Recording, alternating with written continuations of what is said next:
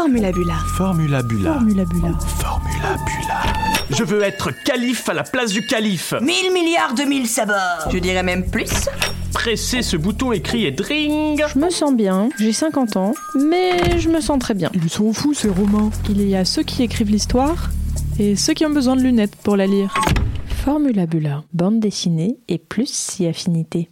Bienvenue, je m'appelle Pierre-Laurent Dorès et euh, bah donc bienvenue dans cette troisième édition de, de la matinée professionnelle de Formulabula, c'est bien la troisième, c'est ça? Euh, Elle est consacrée cette année aux actions de médiation culturelle en bande dessinée. Alors comme vous le savez, puisque c'était écrit dans le, dans le pitch, mais vous le savez, vous le vivez, vous, euh, euh dans, les, dans les médiathèques, un usager sur deux euh, entre 8 et 50 ans est devenu un lecteur de bande dessinée en médiathèque. Donc c'est pas complètement anodin de parler du sujet aujourd'hui. C'est pourquoi au cours de cette rencontre, on va s'efforcer de nourrir euh, la réflexion, votre réflexion, sur les pratiques qui permettent de valoriser le fond de bande dessinée, d'accueillir les nouveautés, de faire vivre la bande dessinée au sein des, bibliothèques. Pour ça, je suis entouré de cinq invités que je vais euh, vous présenter. Donc, euh, Emmanuel Guibert, auteur de bande dessinée à la bibliographie euh, trop importante pour que j'essaie de la résumer, mais on y reviendra. Amandine Doche, euh, directrice artistique du festival de BD Colomiers. Serge Darpex, directeur des rencontres du 9e art euh, d'Aix-en-Provence. Il m'a dit qu'on pouvait aussi l'appeler Monsieur Bricolage, peut-être qu'il nous expliquera pourquoi. Euh, Guillaume Dumora, qui est responsable de la, de la librairie euh, Le Mont en l'air, donc une librairie qui est euh, notamment intéressante pour son fond, euh, son impressionnant fond de bande dessinée. 71 rue de Ménilmontant, n'hésitez pas à y mettre les pieds. Et Geoffroy Pelletier, directeur de la Sofia depuis euh, 2018. Je vous propose de commencer par, euh, là où tout, commence, par l'auteur de bande dessinée, donc euh, il va se sentir visé tout de suite. Je pense que tout le monde dans la salle connaît, euh, connaît votre, au moins une partie de votre parcours, de, Grand Prix de la ville d'Angoulême euh, 2020. Moi, je voudrais insister sur un, aspect de, votre parcours qui n'est pas souvent mis en avant, je crois, c'est la, la grande diversité de, des projets auxquels vous participez et de vos réalisations. Euh, des bandes dessinées de fiction, une, vaste entreprise biographique et historique avec euh, Alan Cope, euh, plusieurs séries de bandes dessinées jeunesse aussi, un travail intéressant d'hybridation avec la photographie, dans le photographe, un spectacle autour du personnage Ariol où je crois que vous chantez. Oui, c'est le cas. déjà, est-ce que vous êtes déjà intervenu dans une bibliothèque de la ville de Paris?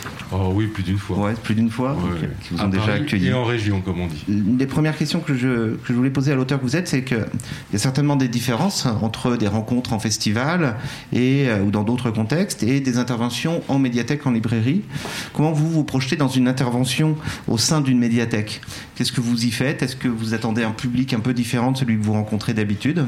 Alors de deux choses l'une. Quand on se... de- Bonjour à tous. Quand on se présente en médiathèque, soit il y a eu un travail en amont, c'est-à-dire par exemple on est reçu dans le cadre d'une petite exposition qui nous est consacrée.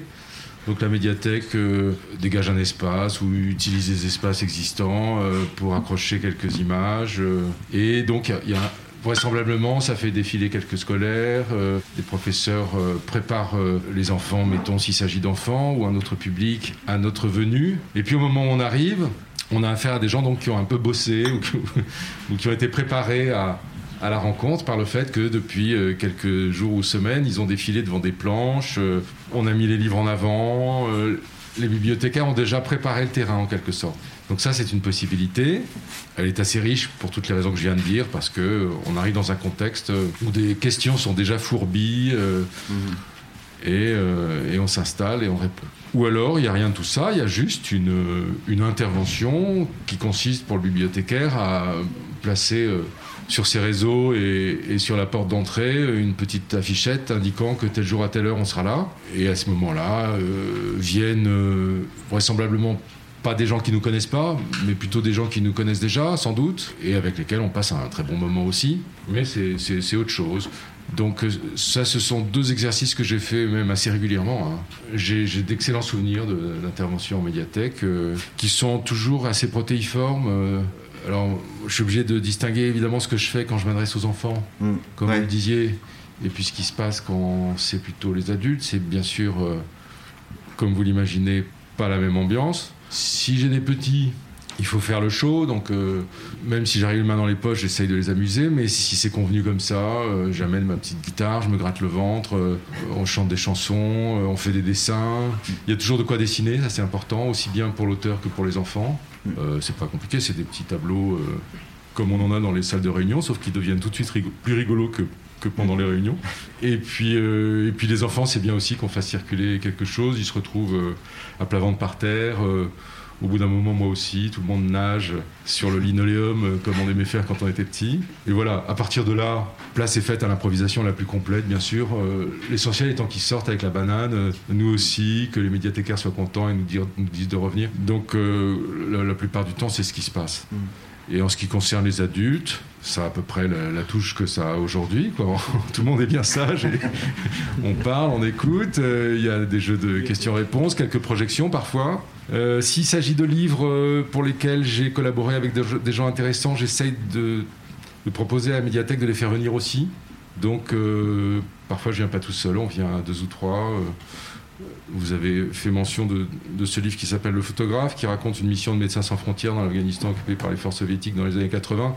Bon, il va de soi que, à l'occasion d'une, par exemple, d'une exposition d'une médiathèque, il m'est arrivé d'avoir avec moi euh, Juliette, qui était euh, la chef logisticienne de toutes les missions MSF en Afghanistan dans les années 80. Sa présence, vous imaginez bien, ça change tout. C'est quelqu'un qui a une, expérience tellement extraordinaire que quand elle veut bien la partager avec autrui, euh, ce qu'elle est disposée à faire souvent, euh, parce que parce qu'elle aime bien parler de cette période. euh, ça, ça a donné lieu à des, rencontres passionnantes. Donc voilà, si je peux, je viens. alors si je peux pas, bah, je suis tout seul et j'essaye de tenir la partie. Et, et- et pourquoi pas aussi euh, venir accompagner et donner une idée un peu plus un peu plus large, un peu plus circonférente d'un- sujet, en l'occurrence d'un sujet d'histoire contemporaine par exemple. C'est souvent centré sur un de vos livres, ou euh, des fois ça permet de- d'accéder à d'autres euh, œuvres, c'est-à-dire on part d'un livre et puis on amène soit les enfants, soit les adultes vers un, vers un, autre, euh, un autre pan de votre bibliographie, ou d'autres auteurs d'ailleurs, pourquoi pas. Je me rappelle d'avoir eu des réceptions où vraiment j'exerçais une sorte de, de- de monopole un peu totalitaire sur l'ensemble de, de la médiathèque. Donc j'avais un étage adulte, un étage enfant, je, je passais de l'un à l'autre. Oui, ce qui me revient là, à mesure qu'on parle, c'est des souvenirs euh, précis, anecdotiques. De, rencontres. je, je peux en citer un qui est très beau. Souvent aussi, ce qui est intéressant, c'est ce que j'ai pas encore dit, c'est que c'est au fait que les médiathèques, évidemment, s'acoquinent avec les professeurs de tel ou tel euh, établissement. J'ai le souvenir qu'en 2015, donc euh, on fêtait le énième anniversaire de, la fin de la Seconde Guerre mondiale. J'avais été invité en, en Bohème à refaire le trajet de mon copain Alan Cope entre la ville de Pilsen et celle de Prague dans son engin militaire avec son tri. Et euh, j'avais dit oui parce que je voulais me faire une idée physiquement de ce que ça avait été pour lui que d'être dans ce véhicule. Il faisait heureusement assez beau, mais nonobstant le beau temps, je me suis quand même beaucoup caillé les miches sur ces routes. Je me suis rendu compte que tous ces jeunes soldats avaient sans doute eu très froid. Et j'ai fait d'autres découvertes qui m'ont beaucoup édifié. Et donc je suis rentré à Paris euh, un peu après les célébrations, puisque j'étais j'étais là-bas le 6, 7, 8. Et je savais qu'à mon retour m'attendait euh, un rendez-vous en médiathèque, c'était à Saint-Cloud, euh, près de Paris. Et là, c'était l'initiative conjointe d'un professeur d'art plastique qui avait dans son collège euh, sifflé le branle-bas de combat et obtenu la collaboration d'un prof d'histoire, d'un prof de lettres, etc. Enfin, ils avaient constitué un pool de professeurs comme ça autour de ce sujet et euh, les médiathécaires s'étaient beaucoup mobilisés. Et donc, à peine euh, redescendu de mon avion, je suis arrivé à, Saint-Cloud. J'avais entre-temps laissé mon engin blindé. euh. et j'ai été extraordinairement surpris de voir que cette médiathèque avait été entièrement pavoisée aux couleurs de mon, de mon copain Alan Cope. Il y avait un Alan format Saddam Hussein comme ça qui, qui pendait sur la, sur la, la façade de la médiathèque. Il y avait une Jeep devant. Bref, il y avait tout un décorum qui avait été créé. Et puis, euh, à l'intérieur, c'était extraordinaire parce qu'on ne voyait plus un livre, tout était recouvert par des images qui avaient été très activement élaborées pendant. Alors, c'est un boulot qui avait dû leur prendre au moins six mois par ces élèves qui avaient pris à cœur ce sujet, qui avaient euh, reconstitué une sorte de journal de voyage de mon ami Alan, euh, comme si c'était du jour le jour, en dessinant d'après des photographies. euh. Enfin, je passais d'une salle à l'autre absolument émerveillé de tout ça. Mais le plus beau dans l'histoire, c'est que ce jour-là, donc, je vais rencontrer les élèves en question. Et avant que je ne le fasse, la médiathécaire vient vers moi. J'étais même pas encore rentré, j'étais face au- à Saddam Hussein. Et euh, elle sort et elle me dit Monsieur, vous allez rencontrer les élèves comme c'était convenu, mais auparavant, je dois vous dire une chose. Tous les jeudis, il y a un abonné de la médiathèque, un vieux monsieur, qui a l'habitude de venir chercher son livre de la semaine en déposant celui de la semaine précédente. Jeudi dernier, il est arrivé avec sa canne. Il a été surpris par, euh, par tout ce qu'on était en train d'installer. On était en pleine installation. Il m'a demandé de quoi il s'agissait. Je lui ai dit voilà, on, va célébrer la mémoire d'un GI de la Seconde Guerre mondiale. Ah, il a dit ça m'intéresse beaucoup. Est-ce que vous permettez que je regarde ça de plus près? Donc elle l'a accompagné en l'étayant un peu parce que c'était vraiment un très vieux monsieur. Et euh, devant la première planche sur laquelle est une reproduction d'une page de la guerre d'Alan qui, avait été encadrée et posée là, il, il se penche comme ça et puis il dit euh, mais c'est Corp. Alors je dis vous êtes en train de me dire qu'un un monsieur, vieux monsieur abonné de votre médiathèque a, connu Alan, euh, un monsieur qui habite Saint-Cloud. Elle me dit oui, c'est très exactement ça. Et je lui dis est-ce que vous pensez, vous imaginez, mon cœur commençait à, dépasser les 120 et je, lui dis euh, est-ce que vous m'autoriseriez peut-être à, obtenir un, un, contact, une adresse, un numéro de téléphone pour pouvoir le contacter? Elle me dit mais c'est pas la peine, on est jeudi. Il arrive. Il sera là dans une demi-heure. Donc je suis entré, les élèves étaient là, on a commencé à passer ensemble un moment passionnant parce qu'ils avaient vraiment été chauffés à blanc, donc ils avaient très très bien travaillé et ils étaient visiblement désireux qu'on parle de mon copain Alan, ce qu'on a fait en long et en large. Et puis on a frappé à la porte et la porte s'est ouverte et c'est comme si Alan entrait en fait. Euh, ce, vieux GI, euh, alors Alan est mort à 74 ans d'un cancer, ce monsieur avait lui euh, dépassé les, les 90 ans, mais il était comme Alan, né plus ou moins en 1925. Et euh, on s'est tombé dans les bras, euh, très ému. Alors, il n'avait pas connu Alan pendant la guerre, parce qu'Alan était dans la cavalerie, dans les blindés, alors que lui était dans la marine. Mmh. Mais euh, en 1966, quand De Gaulle nous a fait quitter le, le commandement intégré de l'OTAN, euh, toutes les bases américaines en France ont fermé, comme vous le savez, au grand désespoir de villes comme Châteauroux, Poitiers, etc., qui vivaient de la présence de ces centaines et centaines et milliers de GI. Et, euh, et le personnel dont Alan faisait partie, ainsi que ce monsieur, est parti s'installer euh, en Allemagne, en l'occurrence dans le Palatinat, et ils étaient voisins de bureau, c'est là qu'ils se sont connus. Ils ont travaillé côte à côte quelques années. Mais euh, j'en termine avec cette anecdote et ensuite je me tairai définitivement. Non, pas définitivement. Mais parce que c'est marrant. Euh, il me dit euh, en 1996, on était tous en retraite depuis belle lurette, puisqu'en tant qu'anciens GI, ils avaient pu prendre leur retraite à 50 ans. Il me dit j'ai décidé que j'irai dire bonjour à Alan Cope dans l'île de Ré. mais c'est une décision qu'on a prise à la dernière minute parce qu'à vrai dire, nous étions déjà dans l'île avec ma femme et au débeauté, on a, on a tenté notre chance, on est allé frapper chez lui. Il nous a ouvert euh, très gentiment. Il s'attendait pas à nous, voir, mais enfin, il a réagi euh, avec euh, en improvisant un repas et puis en nous proposant de passer une partie de l'après-midi dans son jardin. Donc on est allé dans son jardin, c'était très agréable. Mais il me dit vers 4h30, 5h, il est devenu un peu nerveux. Et il m'a dit, écoutez là, je vais être obligé de, de, vous congédier. Malheureusement, on a passé un très bon moment, mais j'attends un jeune homme qui raconte ma vie. Euh, en bande dessinée. Il va arriver d'ici 10 minutes. Et euh, on est très absorbé dans ce travail. Donc voilà. Et 20 ans après, il m'a raconté que je l'avais viré ce jour-là sans le savoir. Et euh, voilà, fin de l'anecdote. Alors on va peut-être, vais, on va donner la parole à, Serge justement, ouais, du festival d'Aix-en-Provence, surtout renommé pour son excellente programmation d'exposition de bande dessinée. J'aimerais qu'on évoque ici aussi non pas pas uniquement les expositions, mais la programmation qui y a autour des expositions, des actions de médiation, des rencontres, des rencontres, des ateliers, etc. tu m'avais notamment parlé de plusieurs, lorsqu'on s'est parlé au téléphone, de plusieurs actions vachement intéressantes, comme les corners, les ateliers d'art plastique, le parcours, euh, les parcours qui associent d'autres lieux de l'environnement, le speed dating, les, invitations croisées, etc. Est-ce que euh, tu pourrais développer l'une ou l'autre de, ces actions? Je vais essayer, oui. Bonjour. Euh, juste peut-être une chose à, préciser, c'est que le, le, format de l'événement qu'on organise aujourd'hui à Aix-en-Provence et son territoire ne prend pas le format d'un salon du livre. J'entends par là qu'il il y, a eu cette, il y a eu cet aspect à une époque, mais on a complètement mis ça, mis ça de côté pour des raisons que je ne vais pas expliquer, sinon je serais très très long. Euh, et qu'aujourd'hui, en fait, on est parti sur une temporalité d'une manifestation qui dure deux mois au printemps, d'avril-mai. Voilà et qui, repose essentiellement, comme tu le disais, sur une programmation d'exposition qui vient vivre dans différents lieux, de la ville.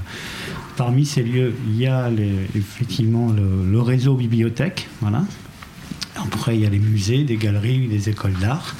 Et pour ce qui est du, du réseau des bibliothèques, et le sujet, parce qu'a priori le sujet c'était la, médiation, euh, chose que je veux quand même préciser parce que c'est assez particulier, c'est qu'il y a, y a pléthore, on va dire, il y a, pléthore de, formats et de types de médiation qu'on peut imaginer dans le réseau des bibliothèques. Et attention à quel type de, quel type de bibliothèque on travaille. Je veux dire par là qu'il y a les bibliothèques, médiathèques, quand même, qui sont des institutions assez, assez costauds comme celles dans lesquelles on est aujourd'hui. Sur le territoire de, le territoire d'Aix-en-Provence, il y en a une qui est la Cité du Livre. Voilà. Après, il y a Marseille, mais ça, c'est un autre. Euh, on a encore une petite guerre fratricide, on va dire, entre les deux villes. Même si on est tous les deux aujourd'hui fermés en termes de restaurants et de bars, c'était l'aparté. Hein. On a au moins ce point commun, c'est d'être euh, dangereux avec le virus. Voilà donc pour revenir sur le truc, il y a des méthodologies qui sont complètement différentes. Et ce qu'on discutait, que je voulais quand même mettre au clair là, c'est que la notion des médiations en bibliothèque, il y a pléthore de, choses. Il y a d'abord les auteurs qui sont le, nerf de la guerre. Et comme vous l'expliquiez tout à l'heure, il y a une étape essentielle qui est la préparation en amont euh, de, la venue d'un auteur. S'il n'y a pas une préparation en amont de la venue d'un auteur, je pense que la rencontre n'a pas, de mon point de vue, n'a rarement d'intérêt s'il n'y a pas un vrai travail de fond qui a été fait.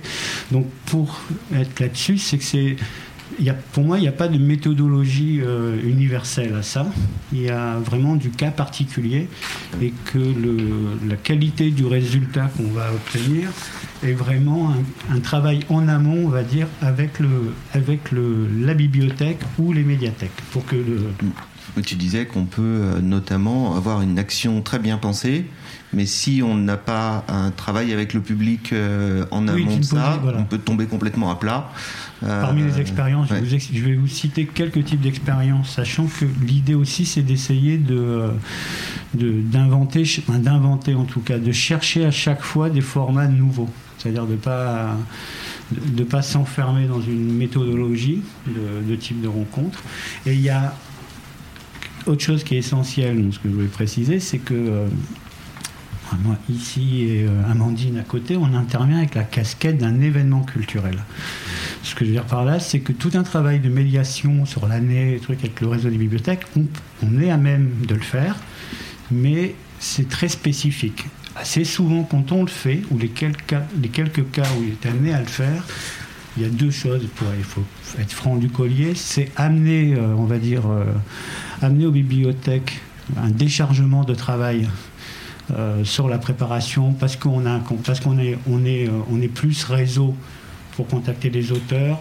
Le trois quarts du temps, je suis amené plus à faire l'administratif à leur place parce que assez souvent, c'est assez complexe pour eux de savoir la déclaration, comment ça se passe, l'intervention. Même s'il y a des documents en région chez nous, on a, ça existe sur plusieurs territoires, je que ça existe à Paris, mais ils sont plutôt efficaces pour quand même le souligner. Il y a l'Agence régionale du livre et l'Agence régionale du livre euh, PACA ou Région Sud sont, développent pas mal de choses. Et pour ce qui est justement de cette partie-là, c'est-à-dire de venir accompagner les bibliothèques sur ce champ de compétences, Aujourd'hui, c'est de mon point de vue, et c'est ce qu'on fait avec eux, moi je travaille plus avec l'agence du livre sur ce genre de choses pour intervenir dans les bibliothèques. C'est aller chercher la compétence à l'endroit où elle est, et c'est leur, de mon point de vue, c'est leur champ d'action. Ce que je veux dire par là, c'est que quand on organise un événement, nous, notre rôle, c'est d'aller poser un autre regard, d'écrire une programmation et de venir avec cette programmation travailler avec les bibliothèques. Et c'est là où les types de médiation qu'on essaye de, de proposer sont complètement différentes que l'intervention d'un auteur. Principe, c'est très souvent les auteurs jeunesse qui interviennent. Mmh. Alors on parle d'ateliers de dessin, d'ateliers d'écriture, de ce genre de choses.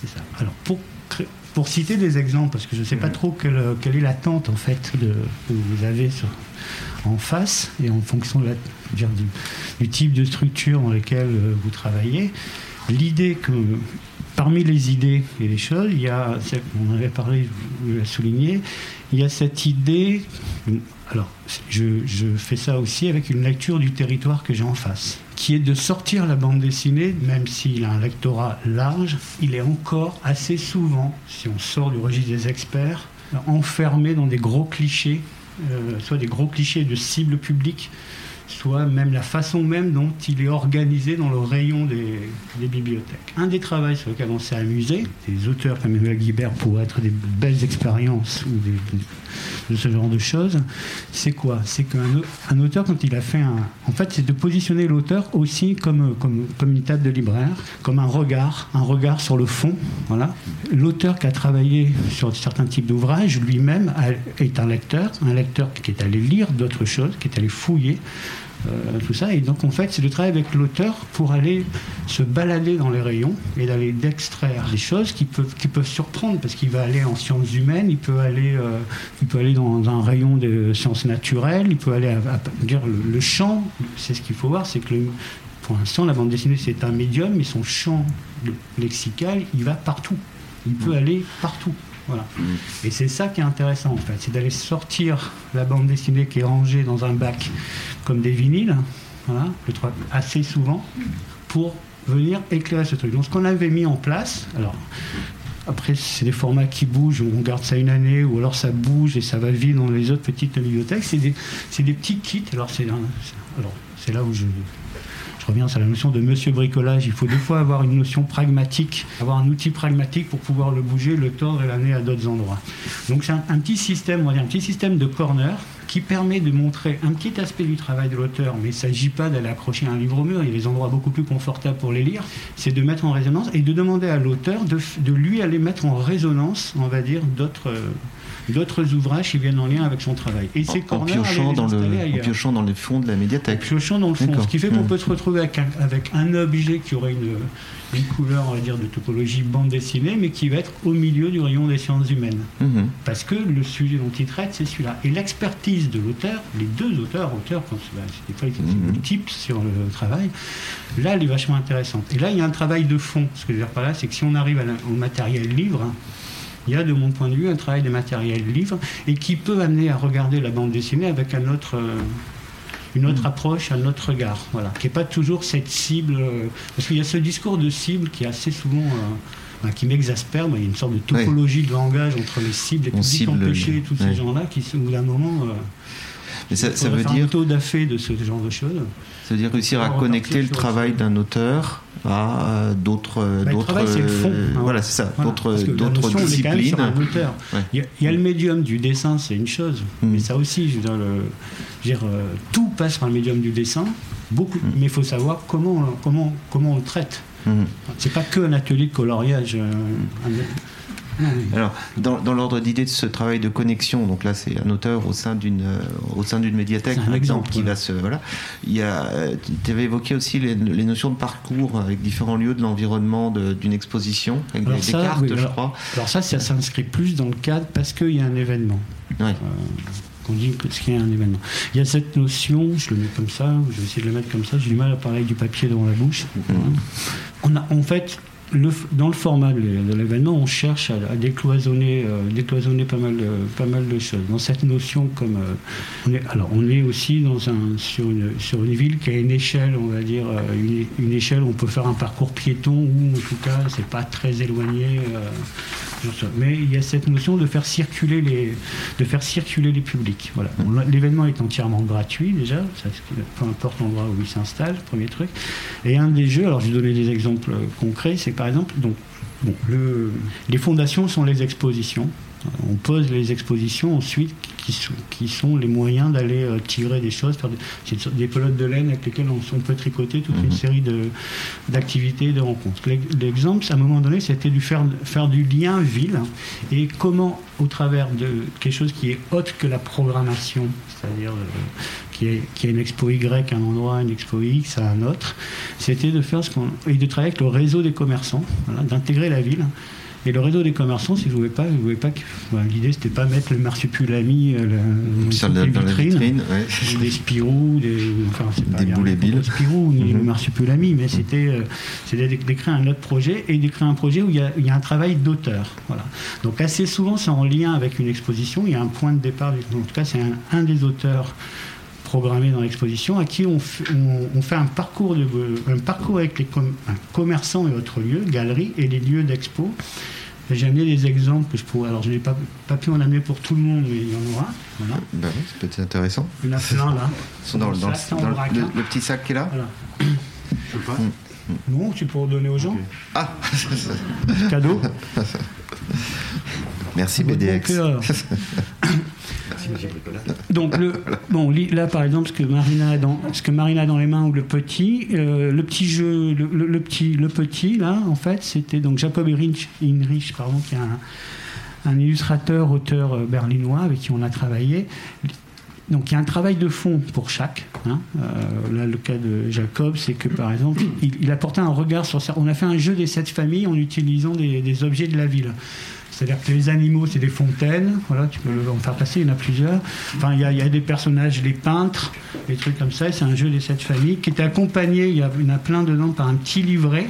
euh, qui raconte à chaque fois euh, à chaque fois une petite anecdote sur le truc. Bon, j'ai pas pas détaillé tous les cas, mais le principe le principe étant de de, de, de créer un parcours. Donc chaque commerce a un, un grand tirage d'une image qui identifie, il y a un plan de parcours.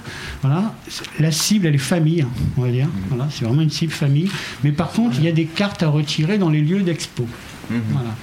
Il y a un exemple, alors j'en avais plus parce que c'était tout parti. On avait fait une expo, on travaille avec un, un lieu qui est le, le musée des tapisseries. Mais le musée des tapisseries a une, une salle qu'on a investie où on avait travaillé avec un graveur et ce graveur s'était amusé à revisiter. Bon, il, il travaillait sur euh, pas mal de choses et on il avait revisité un petit peu les, les monstres SF des années 50, euh, des choses comme ça. On avait fait tout un jeu où il y avait une carte à retirer dans le musée, une carte à retirer à la bibliothèque. Et en fait, il y a un flux public. Voilà, il y a un vrai flux public. C'est un prétexte.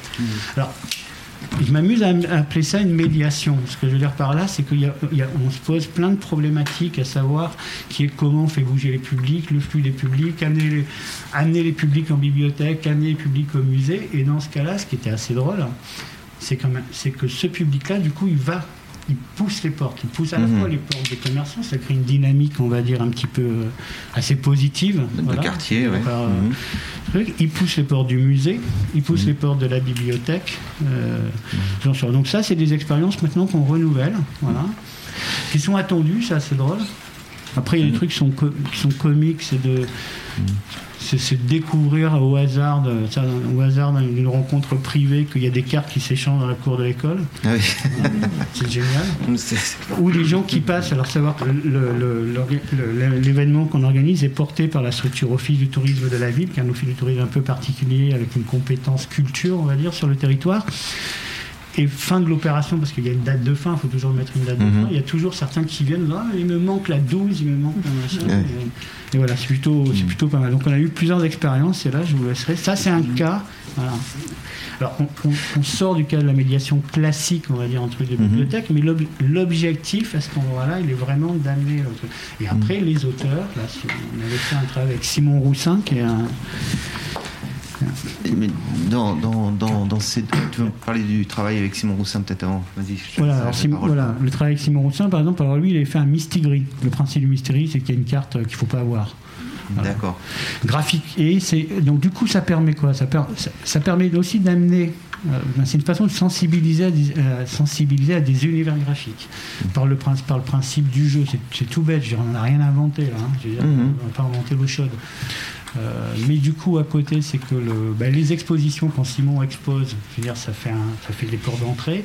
Quand il a une rencontre, les gamins ils viennent. Alors, ce qui est assez Mhm. drôle, certains ils viennent pour lui faire signer les cartes. Mais pourquoi pas Je veux dire, on s'en fout. L'objectif étant, le, comme Emmanuel le disait, que ce soit positif. Voilà, qu'il y ait un truc. euh, positif. Ça, c'est, parmi les, Dans, les exemples. dans tous ces cas-là, il est question euh, de, de, je dirais de désenclavement, c'est de sortir un petit peu du, euh, du monde un peu fermé de la bande dessinée, de son lectorat qui peut être aussi fermé, soit euh, au sein d'une, euh, soit, soit en allant chercher d'autres disciplines, le principe des corners avec l'auteur qui va aller choisir Très bien. Un DVD, etc. Soit euh, en, euh, soit en, en allant chercher des publics là où on- en allant voir les publics là où ils s'attendent pas à être trouvés avec ces jeux de cartes, etc. Et ça renvoie peut-être aussi à ce que disait euh, Emmanuel Guibert tout à l'heure sur bah, il y a une différence entre les interventions ont été préparées en amont et les interventions où il y a juste le nom de l'auteur qui, est, qui est affiché et se présentent bah, les gens qui connaissent déjà l'auteur en fait. Donc c'est des, des, actions qui ont toute leur valeur aussi hein, parce que ça permet d'échanger avec, avec des lecteurs. mais moi je, pense intéressant de, regarder ces actions qui visent plutôt à aller ailleurs que, que le public déjà acquis à un auteur. Peut-être Amandine, tu peux nous parler de, différentes expériences que tu as pu euh, mener avec euh, dans le festival BD Colomiers, qui noue des, collaborations avec les établissements culturels du centre d'environnement, notamment avec le, pavillon blanc Henri Molina, qui est une médiathèque et un centre d'art, si je me rappelle bien, c'est ça? Ouais. Et aussi avec la médiathèque Cabanis de Toulouse.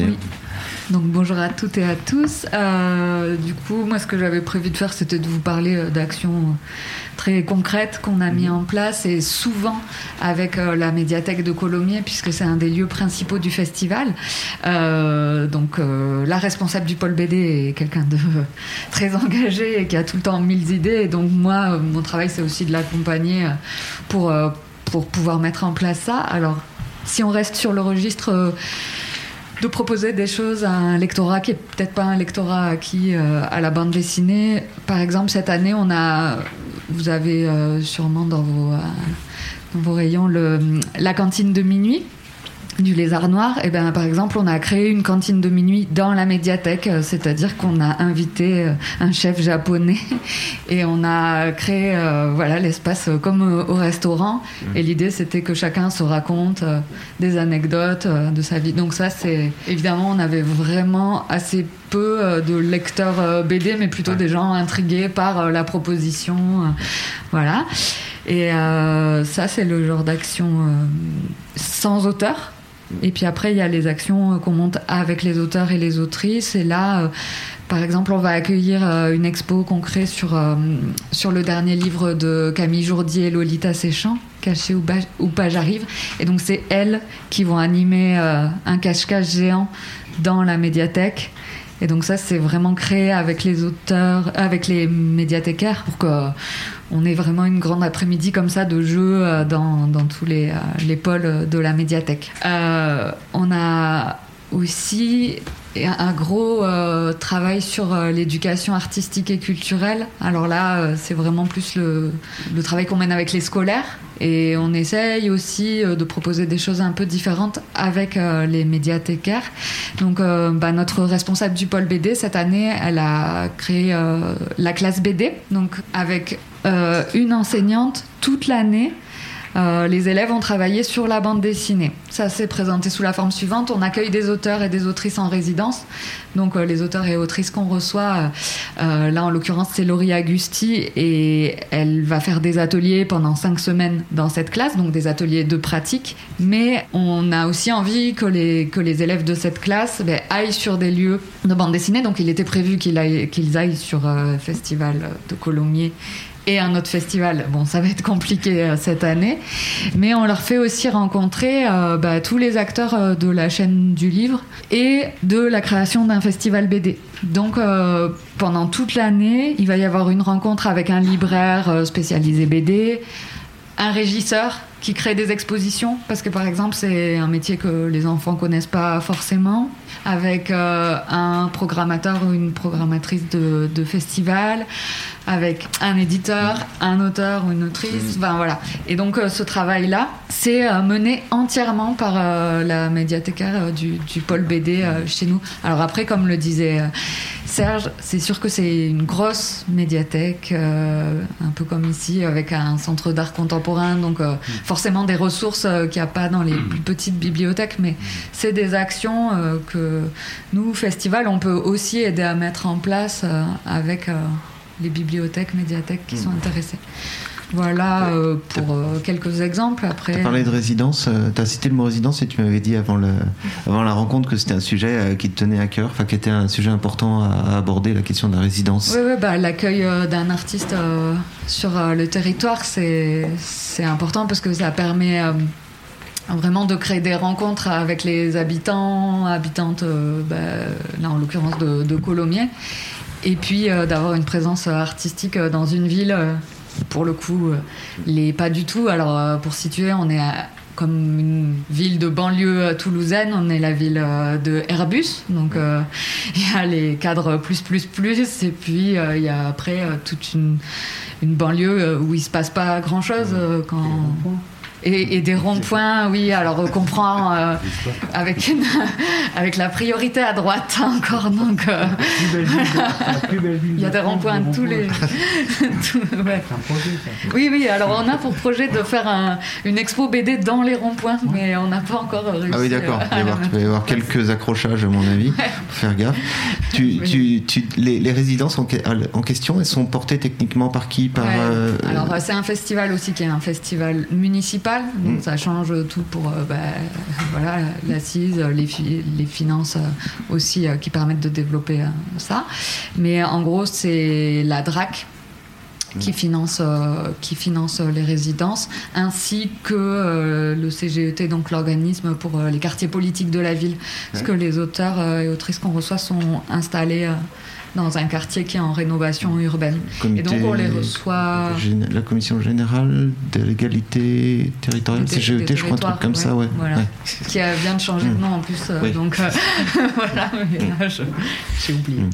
Euh, et du coup, pendant trois mois, ben là, en l'occurrence, Laurie Agustier, là, en, ce moment, les auteurs ont du temps pour travailler. Ils sont rémunérés donc 6 000 euros pour ces trois mois. Ils ont un appartement mise à disposition.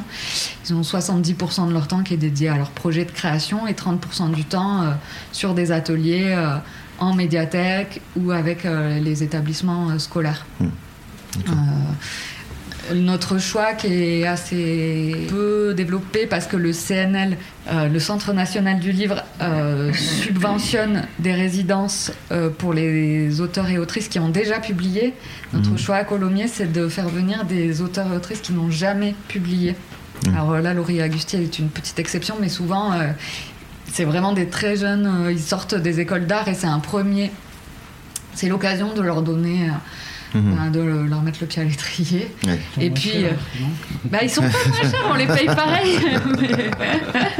Donc, euh, mm. ouais, de, 2000, mm. 2000, euh, euros par mois. Mais même pour eux, c'est apprendre à. Enfin, c'est très bête, hein, mais on les accompagne à apprendre à savoir faire une facture, mm. à, apprendre à, présenter leur travail, oui, bah, qui est essentiel après, parce qu'on leur apprend pas souvent dans les écoles d'art non plus ça.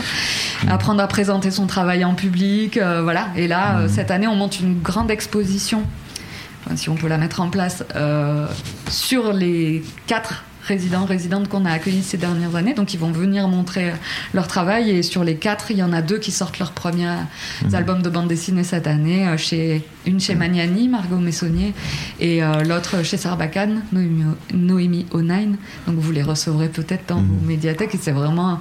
Enfin, mhm. c'est génial de d'aboutir. ouais. On a parlé de, CNL, d'Agence régionale du livre, etc. On reviendra peut-être un peu sur tous ces sujets-là, notamment avec, euh, Geoffroy Pelletier tout à l'heure. Euh, je voudrais auparavant juste euh, m'adresser à, Guillaume Dumora, un libraire, un libraire, parce qu'en en fait, tout à l'heure, tu as dit que ben, dans les classes BD, vous découvrez toute la chaîne du livre, et dans la chaîne du livre, il y a, il y a le libraire. Donc voilà, la personnification du libraire. Bonjour. Euh, donc la, librairie euh, Le Mont en l'air est euh, un petit point, un point un peu une caractéristique assez assez rare, c'est qu'il y a un fond de bande dessinée qui est qui est pas uniquement centré sur la nouveauté. Non, on va dire que c'est un fond de bande dessinée d'auteur à l'origine. Voilà. C'est parti vraiment d'une volonté de, représenter en premier lieu euh, le, milieu de la bande dessinée indépendante dont j'étais issu parce que j'ai travaillé quelques années pour l'association, la maison d'édition de bande dessinée. Mhm. Et de fait, c'est parti de ce noyau-là et ça s'est élargi ensuite à ce que j'avais envie de défendre euh, également chez les gros éditeurs, parce qu'Emmanuel Guibert publie également chez Dupuis, chez, un peu partout, et, qu'il y, a des choses très intéressantes qui se passent partout. Mais le, postulat, c'était vraiment de, d'être une librairie, de faire une sélection assez, assez, assez la plus pointue possible et la plus large possible, parce qu'on doit avoir on va avoir 3 ou 4, 3 ou 4 000 références en bande dessinée quand même, ce qui est, ce qui est, ce qui est beaucoup pour une librairie généraliste, parce que c'est aussi une librairie généraliste. Et, d'avoir des fonds de catalogue d'éditeurs et d'avoir, ben, je sais pas, tous les manuels Guibert évidemment, mhm. mais on a tous les livres de Vincent Vanoli aussi, par exemple. Enfin, voilà, qui est un auteur très connu, qui a publié beaucoup et on a, je sais pas, on a, on a pas, loin d'un mètre linéaire de, Vincent Vanoli dans, dans, notre librairie. Ça tourne pas autant qu'on le voudrait, mais évidemment, on n'est pas une bibliothèque. Hein, la rotation des livres n'est pas la même dans une librairie que dans une bibliothèque. et pourtant, lorsqu'on s'est euh, téléphoné euh, pour euh, préparer un peu cette rencontre, vous disiez que vous organisez surtout des événements autour des nouveautés, plusieurs événements par semaine. comment ça se passe déjà? Et puis, et puis comment cette cette programmation d'événements autour des nouveautés s'articule avec la, vie d'un fonds aussi important? Bah, Disons que nous, effectivement, on organise trois. Là, c'est en train de se tasser un peu, mais on, organise énormément de rencontres euh, par, semaine à la librairie, dans tous les domaines. Hein. Alors, c'est vrai que souvent, on, souffre, on souffre d'un problème en particulier en librairie par rapport à la bande dessinée. C'est quand on pense bande dessinée et librairie, on pense tout de suite dédicace. C'est la même chose dans les festivals. Et de fait, euh, la plupart des gens, la plupart des auteurs qu'on reçoit viennent et signent leurs bouquins et dédicacent leurs bouquins parce que les gens viennent pour ça et, les auteurs euh, se prêtent à ça parce que c'est souvent comme ça que ça se passe en librairie, malheureusement. Euh, ce qui n'est pas le cas évidemment quand on fait une rencontre en sciences humaines, il y a une discussion, un débat, etc. C'est valable aussi en littérature, en poésie, il y a de la lecture, il peut y avoir de la, musique, enfin tout est possible. Euh, on aimerait bien se diriger vers autre chose, mais à part quand on reçoit Emmanuel Guibert, parce qu'on reçoit Emmanuel Guibert assez régulièrement, et, Emmanuel, depuis, depuis quelques années, a décidé de. Il en a eu marre de, de, de, dédicacer ses livres, et, il a décidé de ne plus le faire. Là, maintenant, il se promène, il a, un genre de tampon, et puis il tamponne, et euh, il donne une petite image parfois, enfin voilà. Mais surtout, surtout, surtout, il préfère parler avec les gens. Et, euh, et de fait, chaque fois qu'on le reçoit, à un moment, il prend la parole, et au bout d'une et demie, euh, voilà, il a, fini son speech. Parce que les anecdotes qu'il vous raconte là, mais il en a une par semaine, c'est délirant. Enfin, c'est un type incroyable. Hein. on a du mal à y croire que, ces anecdotes soient vraies. Pourtant, il les enchaîne. On ne sait pas comment. enfin bon, bref. Euh, mais c'est vrai que c'est peu fréquent. Euh, j'imagine qu'en dehors des cadres de festival où les auteurs vont être un peu cuisinés par des par des journalistes un peu spécialisés, par des médiateurs un peu spécialisés qui vont. Euh, voilà, en, librairie, ça se fait pas trop. Mhm. Et. Euh, euh, je me souviens d'une fois, on avait, on avait reçu l'auteur italien Zello Calcare pour, pour la sortie de Coban et Calling. alors on avait eu, on avait eu 200, les, des centaines d'Italiens parisiens qui étaient venus à la rencontre évidemment. La rencontre s'était faite en français quand même. Mhm. Et, mais, mais, du coup, revenaient il y, a, ce livre-là qui venait de sortir, euh, et on n'a pas parlé de bande dessinée. Euh, enfin, il, a, il a parlé de, son voyage à Kobané, du Kurdistan. Enfin, et voilà, c'était, c'était, c'était pas vraiment euh, une rencontre autour de la bande dessinée, quoi. Mmh mais c'est euh, essentiellement euh, finalement en dehors de la dédicace, c'est vraiment une rencontre parlée où euh, l'auteur s'adresse à des lecteurs qui sont venus pour lui, qui le connaissent déjà en fait.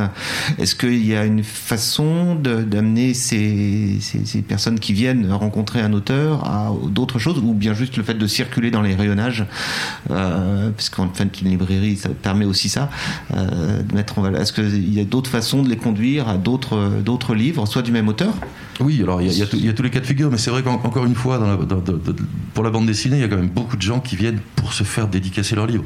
Le, reste, une fois qu'ils font la queue, une fois qu'ils ont leur dédicace, ils s'en vont. Mm. Alors parfois, il y, en a qui, restent un peu, mais, mais fondamentalement, on, on, est, confronté à, ce public-là qui n'est pas toujours... Euh, euh, qui n'est pas toujours un public euh, qui a très envie de, faire d'autres découvertes, de, passer du temps. Enfin, mhm. c'est pas toujours, euh, c'est quand même, c'est parfois, c'est parfois pas très marrant, quoi.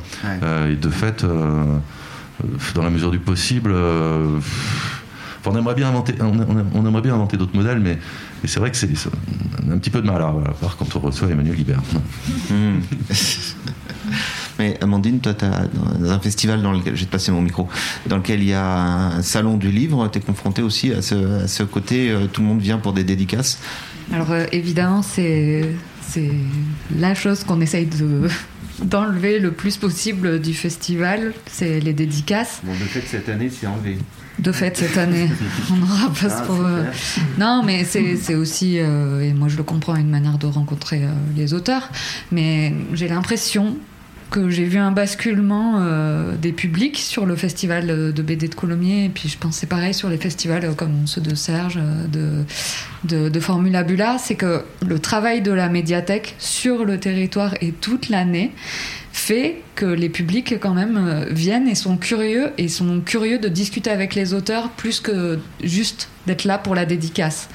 Et souvent les éditeurs ils nous font remonter ça à Colomiers, c'est que c'est des familles qui viennent et on n'a que des éditeurs indépendants, donc on n'a mmh. pas euh, les enfin, éditeurs alternatifs même plutôt. Mmh. Et, euh, et ils viennent et ils sont curieux de découvrir. Et ça, moi, je suis persuadée que c'est le travail de la médiathèque en fait sur le territoire qui a ce fond de BD euh, qui est vraiment euh, en lien avec ce qu'on programme à BD Colomiers. Mhm. Donc, il met en avant euh, des livres que les gens voient pas forcément non plus toutes les semaines dans les, les grandes librairies, peut-être pas spécialisées.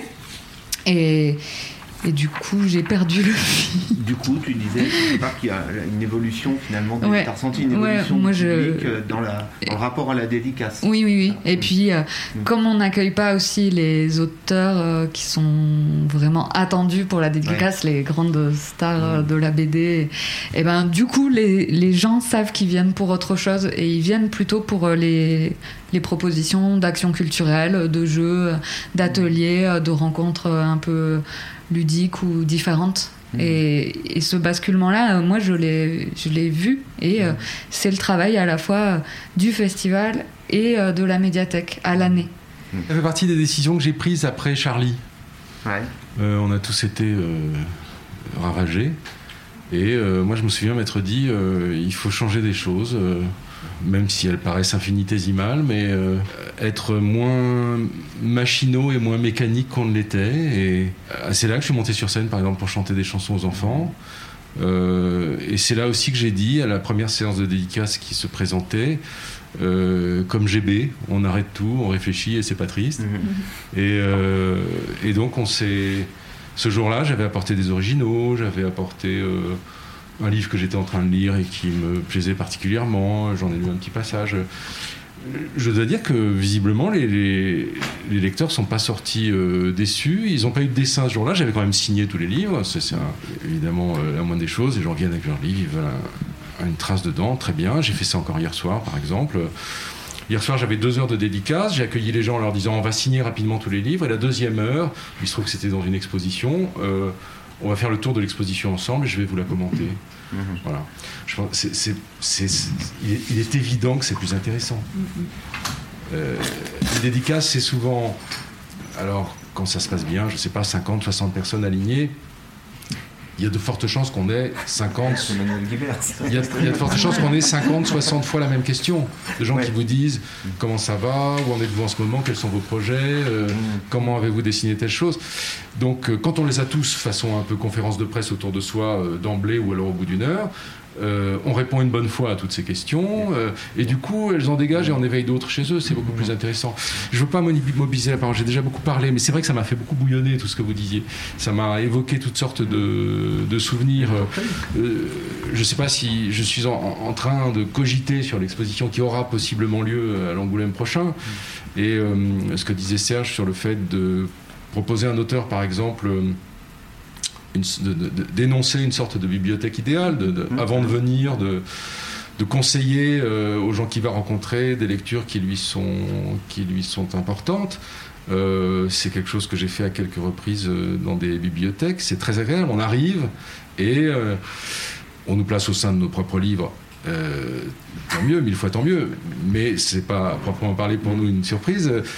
Quand on, quand on nous demande de prescrire, ça, devient euh, particulièrement intéressant parce que pour le coup, euh, en effet, on se rend compte qu'un auteur de bande dessinée n'est pas fait que de bande dessinée. C'est a priori le titre de travail de l'exposition que je vais présenter à Angoulême, qui consistera à montrer de la peinture, de la gravure, de la sculpture, de l'architecture, etc. Parce que c'est ça qui nous nourrit. on a, c'est vrai, tendance à nous renvoyer à, notre activité en imaginant qu'on ne s'est jamais nourri que de ça et qu'on est fichu que, produire, que de produire ça. Et, euh, et dès, dès qu'on nous dès qu'on nous laisse, qu'on nous ouvre un petit espace pour parler d'autres choses, ça peut devenir très intéressant. Il y a d'ailleurs, associé à des médiathèques, j'ai souvent eu des rencontres avec des cabinets de lecture. Il y en a un très actif qui s'appelle Les Filles du Loir, par exemple, que vous connaissez peut-être. Bah, les, filles, les remarquables Filles du Loir, elles invitent... Euh, une fois par mois, je crois, ou quelque chose comme ça. Un auteur, souvent dans une, soit alternativement, je pense, dans une librairie et dans une, et dans une médiathèque. Et euh, elle demande volontiers à l'auteur de faire ça, de, parler des livres qu'il aime. Donc elle, elle, prépare tout ça, euh, c'est publié sur leur site. Euh, et une fois qu'on en a parlé avec, si tout va bien, un peu de flamme, puisqu'on les aime, souvent les gens qui sortent de là s'intéressent à l'un ou à l'autre, etc., piochent dedans. Donc ça, c'est très très bon. Deuxième chose, j'ai eu un exemple pour moi très touchant il y a peu. Euh, un gars m'a appelé d'une médiathèque de Saint-Nazaire et hum, il voulait me proposer euh, une exposition. Et il était. Alors, ça aussi, c'est très important. Euh, au moment du premier coup de fil, il faut qu'on sente quelque chose. Si on a juste, on voudrait vous inviter entre machin et machin, et ce sera. Mais si on sent, je sais pas, des choses aussi touchantes qu'une qu'une timidité surmontée, qu'une qu'une vraie envie de faire quelque chose, etc. Nous, on est touchés. Euh, moi, je me rappelle, et, parfois, c'est aussi con que, euh, il y a quelques années, je reçois un coup de fil d'un médiathécaire qui me dit Je voudrais vous inviter à ma médiathèque. Le nom était tout prêt parce que j'étais en, en, plein boom. Et il me dit De ma médiathèque, Georges Perros. Oui. J'arrive. Alors là, en l'occurrence, c'est j'ai pas eu le temps de savoir qui était cet homme, quoi qu'il avait un grain de voix déjà qui, me tapait dans l'oreille, qui m'intéressait. Mais euh, le fait est que si sa médiathèque s'appelait Georges Perros, il fallait que j'y aille.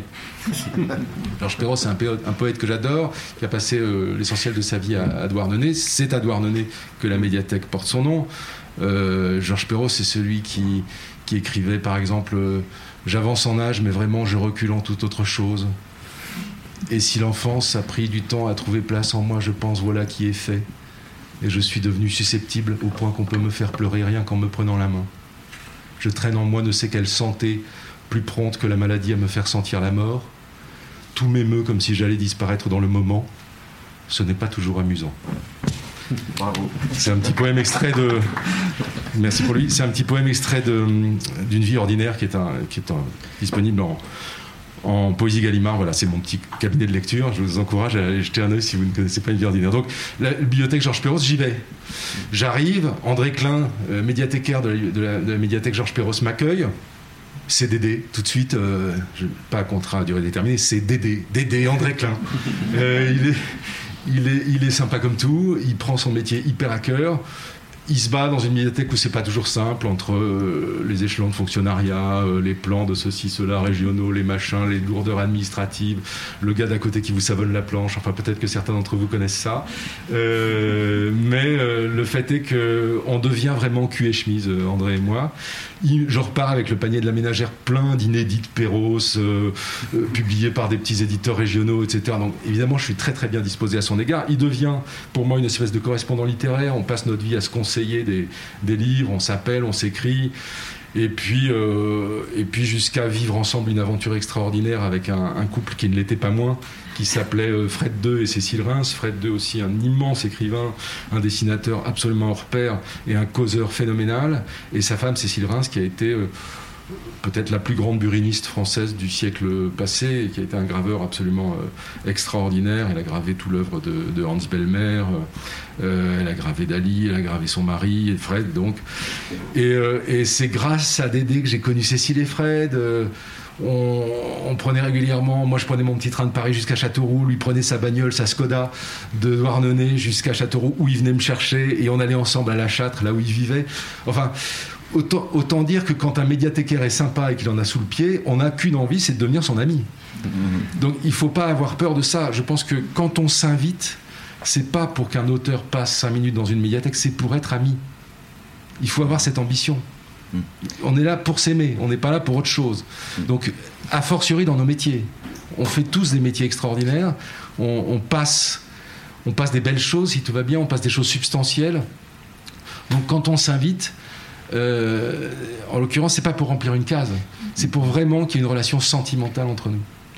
Et c'est une relation qui est, qui est un partage, qui conduit à un partage, et ce qui permet effectivement, en partant de la bande dessinée, d'arriver à la gravure, d'arriver à la poésie, d'arriver à, d'autres, d'autres, d'autres éléments. Faut vite y arriver parce que c'est là qu'on part. Voilà. Donc, oui, l'idée, c'est d'y rester en fait. Alors, ça va être maintenant autour de, de, Geoffroy Pelletier d'avoir la dure mission de passer après Emmanuel Guibert. Je suis désolé, c'est pas sympa, c'est vrai. Euh, donc vous êtes directeur de la SOFIA. Euh, c'est peut-être le moment déjà de vous demander de présenter un peu euh, la SOFIA et, d'apporter vos, commentaires finalement sur les, accompagnements, les aides et les facilitations que, que la SOFIA peut apporter au type d'action qu'on vient d'évoquer là ensemble. Alors on est, on est, enfin, je suis pas un spécialiste de la, de la, de la médiation, je le dis, euh, je le dis tout de suite. Donc c'est vrai que c'est hyper intéressant d'entendre ceux qui sont des acteurs de la, de la médiation. On, est, on essaye de les soutenir le, mieux possible. Deux mots peut-être sur la, effectivement sur la. Sur la SOFIA, c'est un organisme de gestion euh, collective, un organisme paritaire, auteur, euh, auteur éditeur, et on gère principalement deux droits le droit de prêt en bibliothèque que vous devez évidemment, euh, euh, compte tenu du public, tous euh, et toutes connaître.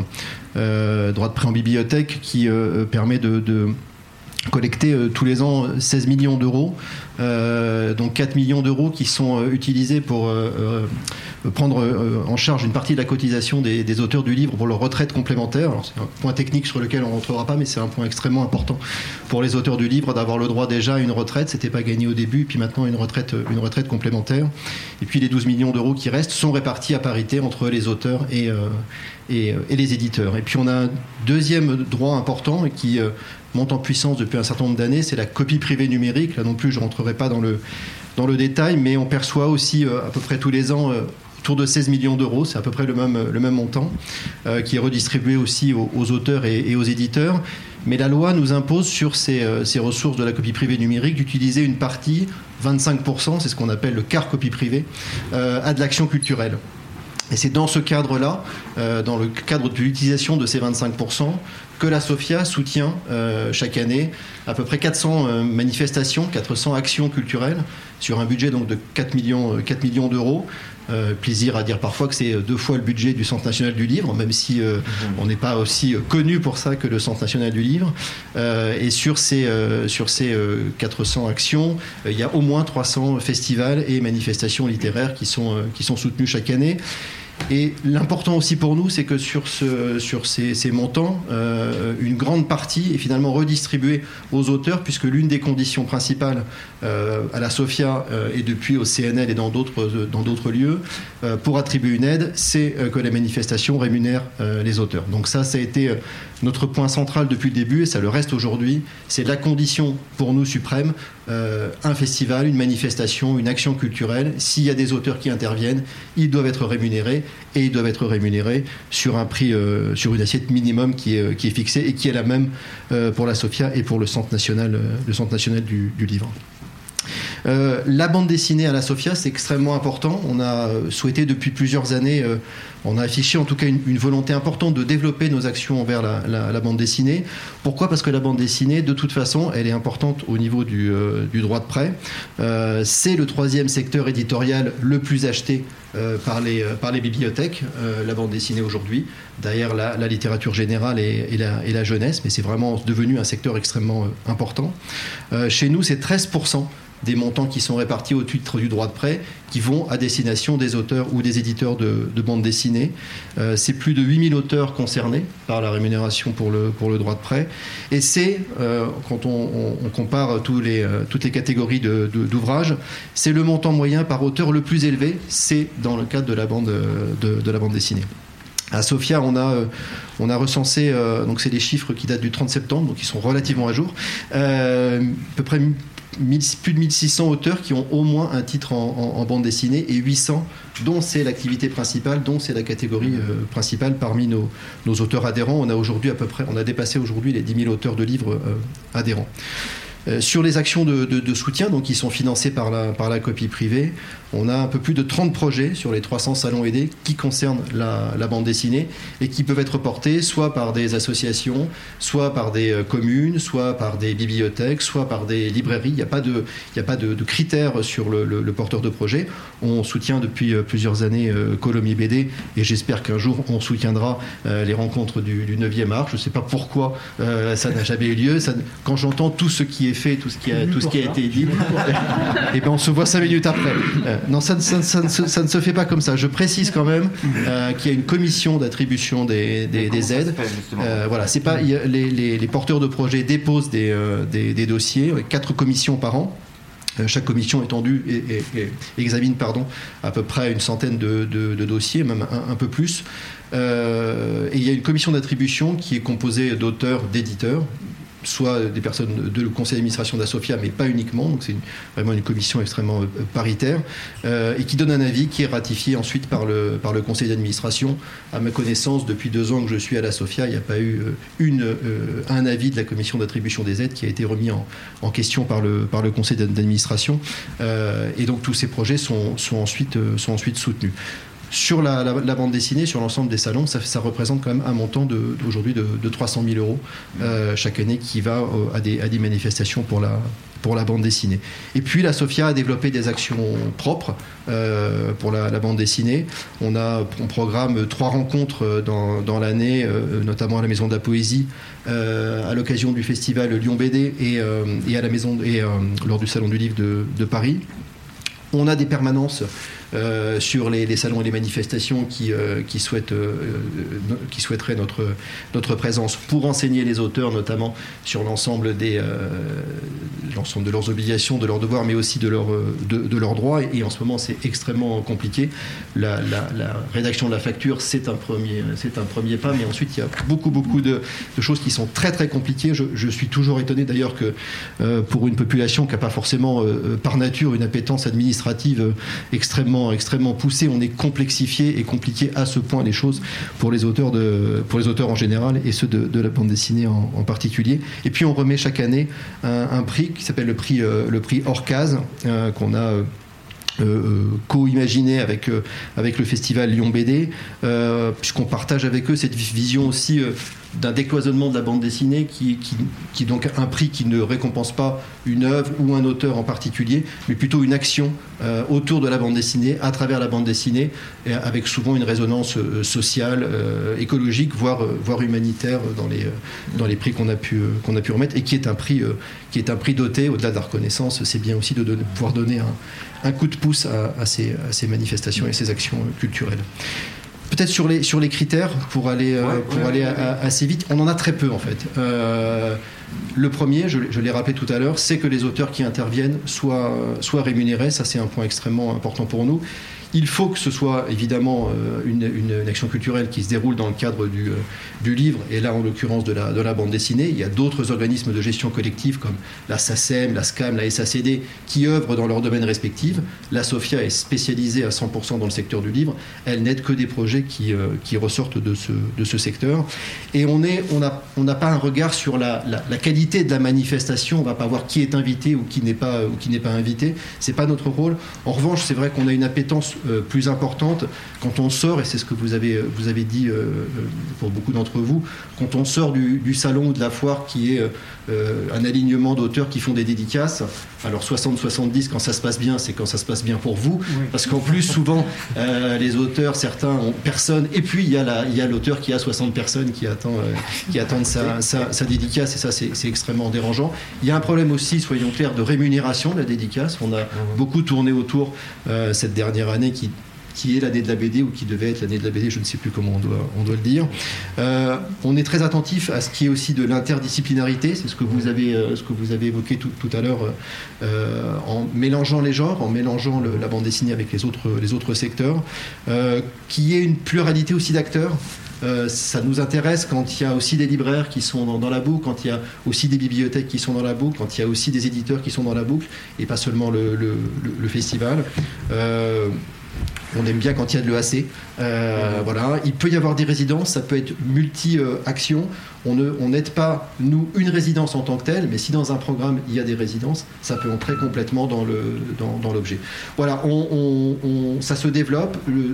si on regarde les années qui, sont, qui se sont passées, on aide de plus en plus. Pourquoi? Parce que la copie privée numérique euh, augmente chaque année, et comme c'est 25% mathématiquement, notre budget lui aussi euh, augmente. Le bouche à oreille a fonctionné à peu près en, même temps que l'augmentation, donc on a eu de plus en plus de, projets. J'espère que ça continuera et que les deux courbes continueront dans le, dans, le même sens.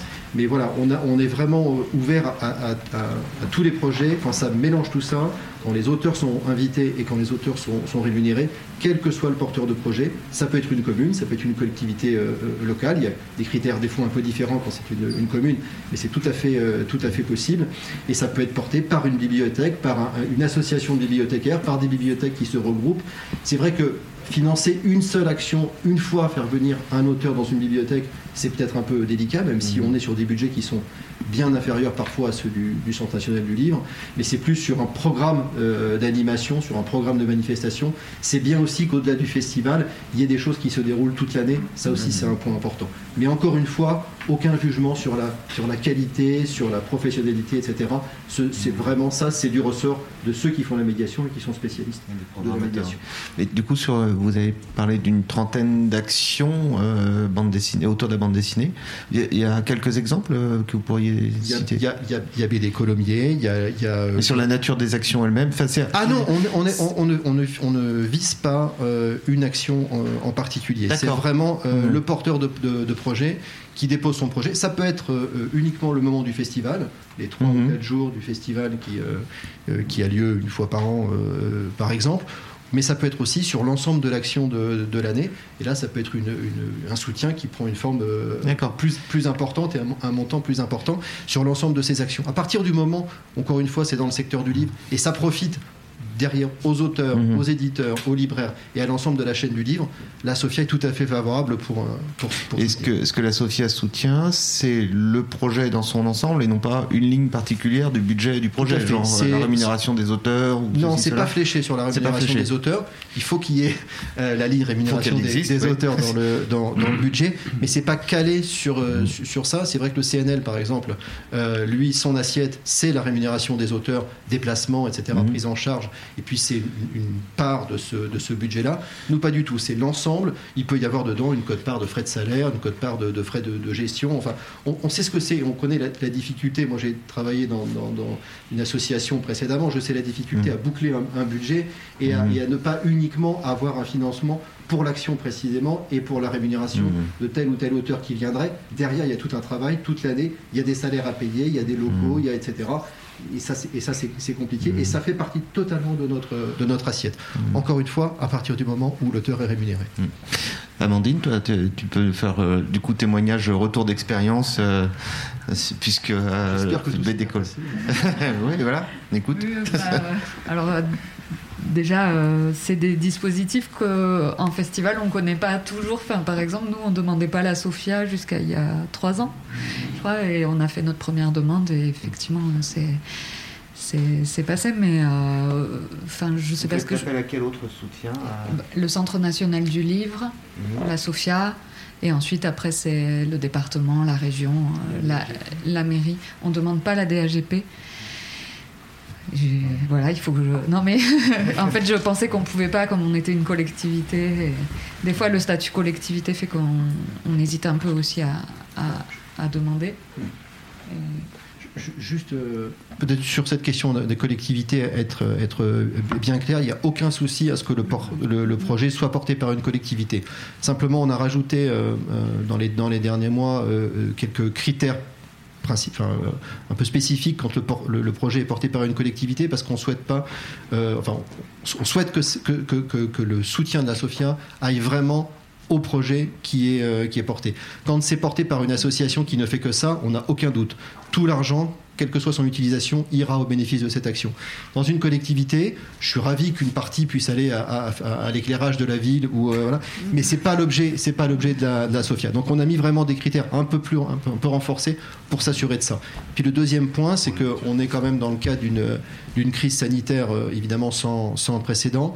Le choix qui a été fait par la, SOFIA euh, en début d'année, en tout cas au mois de, au mois de mars, ça a été immédiatement de dire on laisse les financements qui ont été accordés à l'ensemble euh, des, porteurs de, projets. On ne va pas demander le remboursement, on ne va pas aller euh, regarder si tel euro a bien été consommé ou pas. Simplement, ce qu'on demande, c'est que s'ils le peuvent, et, la première enquête qu'on a faite auprès d'eux montre que dans une très très grande majorité, ils l'ont pu et ils l'ont fait, on demande à ce que les auteurs, quand bien même la manifestation a été annulée, soient quand même rémunérés. Donc ça, c'est vraiment un point qui était important pour nous. On n'a pas tout d'un coup coupé aussi les financements dans une période de crise où là encore, on sait bien que même si la manifestation ne se déroule pas, ben derrière, euh, il y a eu quand même des frais engagés, il y a des salariés, euh, il y a des bénévoles, mais il y a aussi des salariés qui, qui, euh, travaillent. Et donc, il n'y a pas de raison qu'ils ne puissent pas être payés parce que la manifestation n'a pas, pas eu lieu. C'était pour nous un point extrêmement important.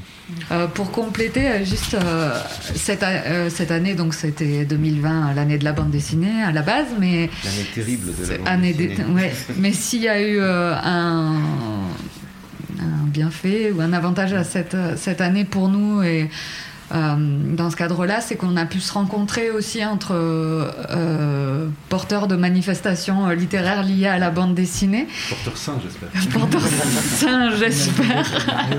Je regarde Serge du coup.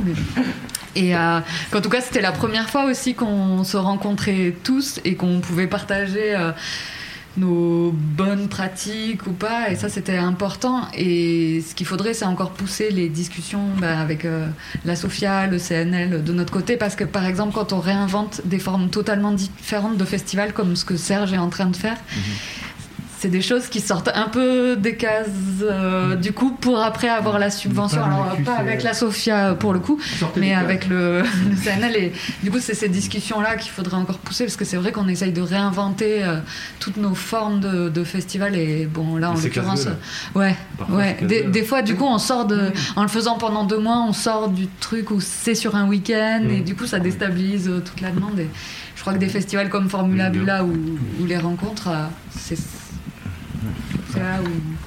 j'ai un ami que je pense vous connaissez tous, qui qu'on appelle June, euh, il s'appelle Julien Misseret. Bon, c'est un type extrêmement actif dans le milieu de, la bande dessinée en général, mais de, la gîte propre culturelle, disons. Et euh, il avait créé un festival extraordinaire qui s'appelle Pierre, Pierre Feuille Ciseaux, excusez-moi, euh, du côté de Besançon, qui est la ville où il était actif. Et ça consistait à réunir les auteurs pendant pratiquement une semaine entre eux, nous mettre au taf, nous faire bosser. Et au bout d'une semaine, on ouvrait les portes et le public entrait pour voir le travail qui s'était fait ou encore en train de se faire. Donc euh, c'est une formule très originale qui évidemment impliquait qu'on ait le gîte et le couvert pendant euh, une semaine. Moi, je m'attendais à ce qu'on soit reçu de façon assez spartiate. En fait, on était dans des espèces de, de 4 étoiles.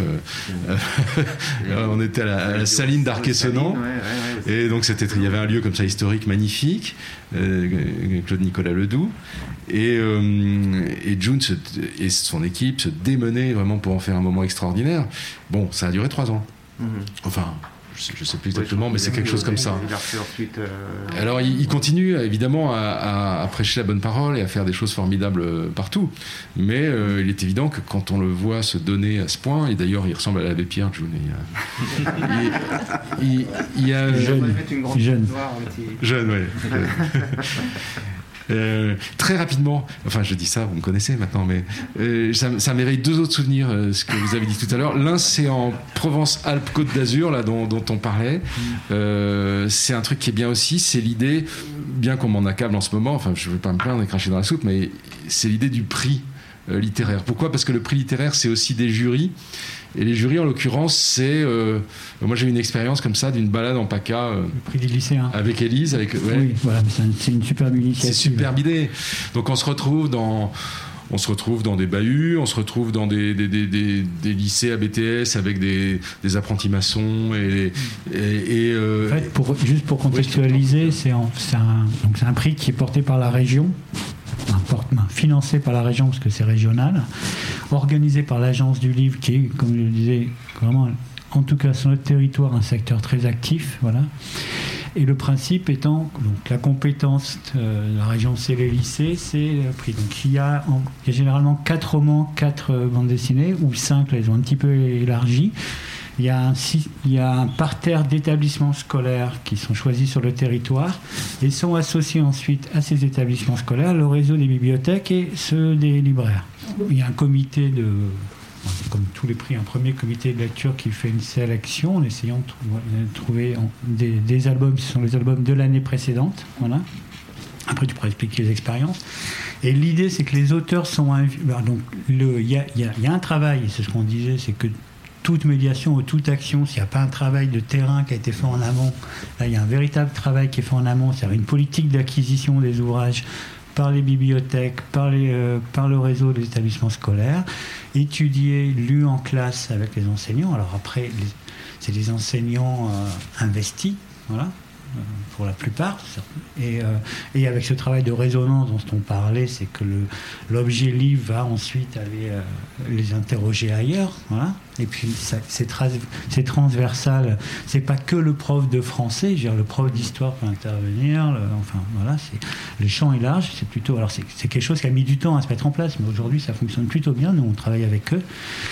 Et il y a cette idée que les auteurs viennent à plusieurs moments, plusieurs séjours, pour faire des rencontres dans les établissements scolaires, bibliothèques, et ça. Et là, c'est, pardon, c'était pour contextualiser l'action ah parce qu'elle a, elle a, quand même un schéma très particulier. Hmm.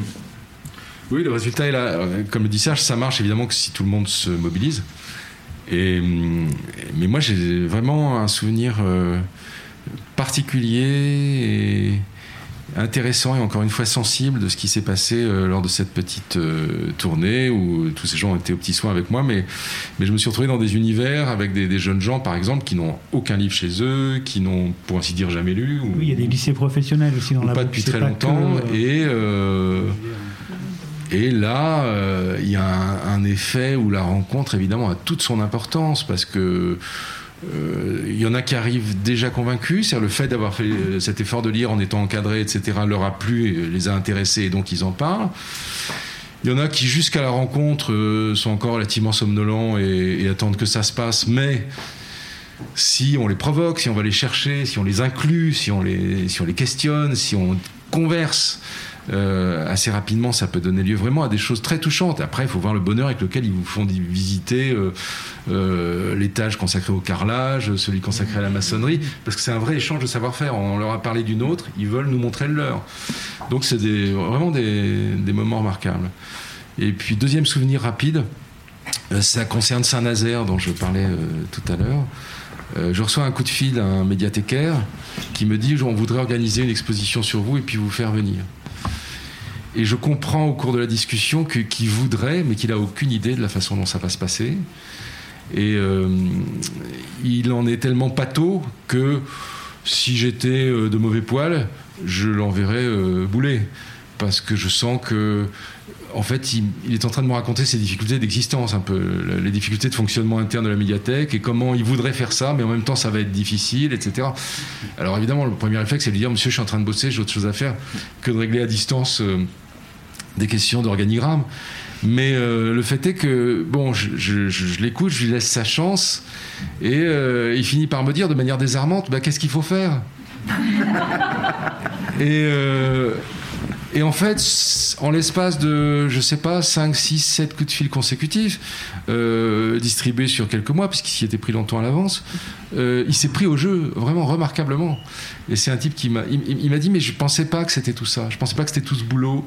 Euh, c'était très agréable de voir des gens qui ont vu quelques accrochages sur des cimaises et qui se disent bon bah ça va consister à scotcher cinq trucs et puis ce sera fait. Petit à petit entrer dans la logique de qu'est-ce que c'est que la comment on accueille euh, un public à l'entrée d'une exposition, euh, quel, est le, quel est le panneau, qu'est-ce qu'on rédige, quels sont les cartels qu'on accole à tel ou tel dessin, etc. Moi je dis je ferai pas ça pour vous. Je, je, je, veux bien vous aider, vous fournir du matériel, vous mettre en contact avec mon éditeur pour que vous ayez tous les fichiers nécessaires, mais le boulot de présentation c'est le vôtre. Donc il y a eu comme ça, petit à petit, une espèce de révélation. Euh, et je suis arrivé dans une exposition qui tourne maintenant parce qu'elle a été remarquablement bien faite. Et alors, euh, du coup, je pense qu'il a changé de statut lui-même au sein de sa médiathèque, avec sa, direction, etc. Et ça avait, ça avait un côté euh, très exaltant. Voilà, un exemple. Finalement, vous avez réussi à régler son problème d'organigramme, comme ça, petit à petit. L'heure a beaucoup tourné et je, je voudrais savoir déjà peut-être qu'il y a des gens qui ont envie de, parmi vous, qui ont envie d'intervenir, de répondre, de poser des questions, de des colibets, non, rien.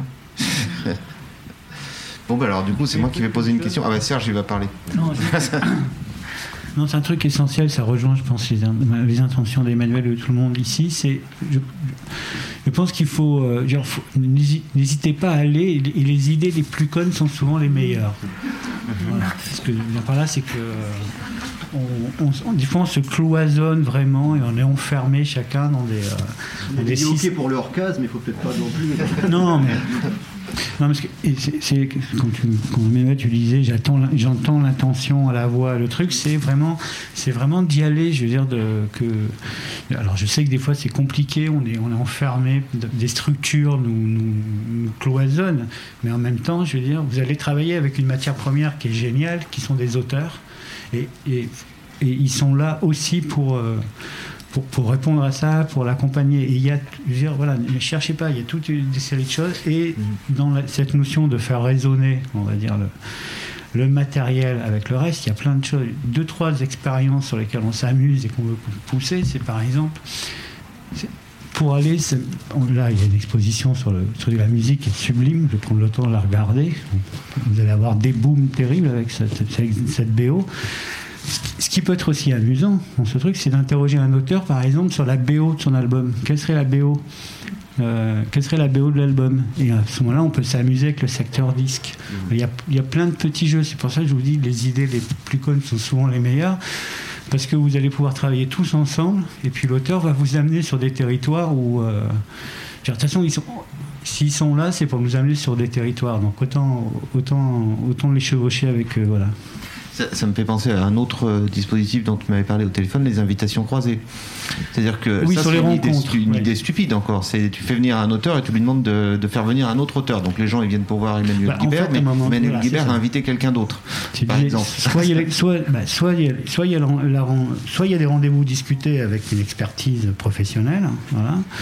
Euh, soit il n'y en a pas. Euh, soit elle existe, elle est bien, elle est bien. Voilà. Ça c'est dit. Et après, il y a cette notion de sortir du champ. C'est-à-dire que l'intervieweur, avec toutes les qualités qu'il a, il va, il va aller dans un sens. Alors ce sens-là, il est intéressant. Je ne le dénigre pas. Par contre, il y a autre chose qui est intéressant, c'est de voir discuter deux auteurs ensemble. Voilà et devoir discuter deux auteurs ensemble, encore une fois, ils vont nous amener en fait sur des territoires sur lesquels on n'aurait peut-être pas pensé à aller, où la question de l'intervieweur va essayer d'y aller, mais il va pas complètement y aller. Donc, qu'on s'était amusé, là, l'idée. Après, après, alors c'est comme tout en cuisine, il y a des assemblages qui marchent et qui marchent pas. Ça, il y a un petit travail en amont pour voir quels sont les assemblages qui fonctionnent. Et des fois, ils sont surprenants. Voilà, ils sont, on peut ne pas les attendre.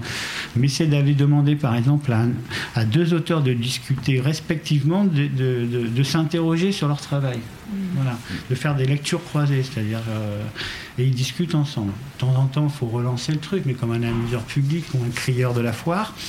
Mais en tout cas, ça, ça, ça, joue. Et on a, comme ça, croisé des choses qui étaient assez intéressantes, parce qu'ils vont, ils vont aller se mettre à parler de leur pratique, par exemple. Mais à des endroits où. Ben, n'étant pas expert de cette pratique, on l'a pas, on l'a pas identifié. Mhm. Et là, il y a un échange après qui se crée avec le, avec le public qui est plutôt intéressant. Pardon. Juste pour rebondir sur ce que disaient Emmanuel et, Serge, c'est que souvent, euh, peut-être que vous avez les idées et que tout ça, ça semble compliqué à mettre en, place, quoi, les, budgets, euh, comment l'organiser et tout, et qu'il ne faut pas hésiter à faire appel donc aux auteurs quand vous pouvez, mais aussi euh, du coup aux festivals qui sont sur votre territoire, parce que là, en l'occurrence, vous avez la chance d'avoir euh, des gens Formulabula qui pour les idées connes, je pense qu'ils sont partants, quoi. et, que non, et du coup, Enfin, là aussi, dans les festivals, quand on sent une intention, comme pour Emmanuel, quand on sent une envie et, une idée que, que vous avez peut-être pas formulée jusqu'au bout, nous, on est toujours partant euh, pour y aller, quoi. Donc, euh, ça aussi, c'est vraiment un niveau où il faut pas hésiter à solliciter les festivals sur votre territoire pour mettre en place des choses, parce qu'on a des fois peut-être des ressources que vous identifiez pas, et, et voilà. Je prêchais pour notre paroisse. Là, mais... des, ressources en termes d'idées, bah, des ressources en termes oui, d'organisation, à, des, à, des, aides et des accompagnements, etc. On, va, on va dire, ah, tiens, ça peut coller aussi à tel autre événement qui se passe ou une chose que nous, on avait envie de mettre en place. Enfin, les, les choses peuvent se connecter. Et du coup, il ne faut pas euh, hésiter à, à, solliciter. Quoi. Après, ça se fait, ça se fait pas. Mais juste rajouter un, tout petit mot après ce que vous avez, ce que vous avez dit. Dans, dans, dans les euh, projets qu'on aide, il n'y a pas non plus l'obligation d'être euh, un projet qui a 3 ans, 5 ans, 10 ans d'expérience. Donc euh, quelque chose qui est en création, auquel vous pensez, peut tout à fait faire l'objet d'un dépôt. Il n'y a pas ce, ce critère-là d'avoir déjà fait ses preuves pour avoir un soutien. Au contraire, on est plus là pour soutenir des, des projets et des initiatives. En général, d'ailleurs, on les suit après, on n'abandonne pas le, projet en cours de route. Et puis, c'est vrai que ça peut paraître euh, compliqué à organiser, c'est quelque chose euh, qui peut paraître fastidieux. Il y a des ressources pour vous aider, il y a des ressources aussi euh, au public, hein. les, agences régionales pour le, pour le livre, les DRAC, etc., sont là pour vous aider. Et de notre côté, en tout cas, on a simplifié le plus possible euh, le dépôt de dossier qui est extrêmement simple. On a simplifié la partie administrative qui peut des fois aussi rebuter quand on a une bonne idée. On se dit, mais si c'est un dossier type Commission européenne qu'il faut faire, on va pas y aller. Non, c'est beaucoup, beaucoup, beaucoup plus simple.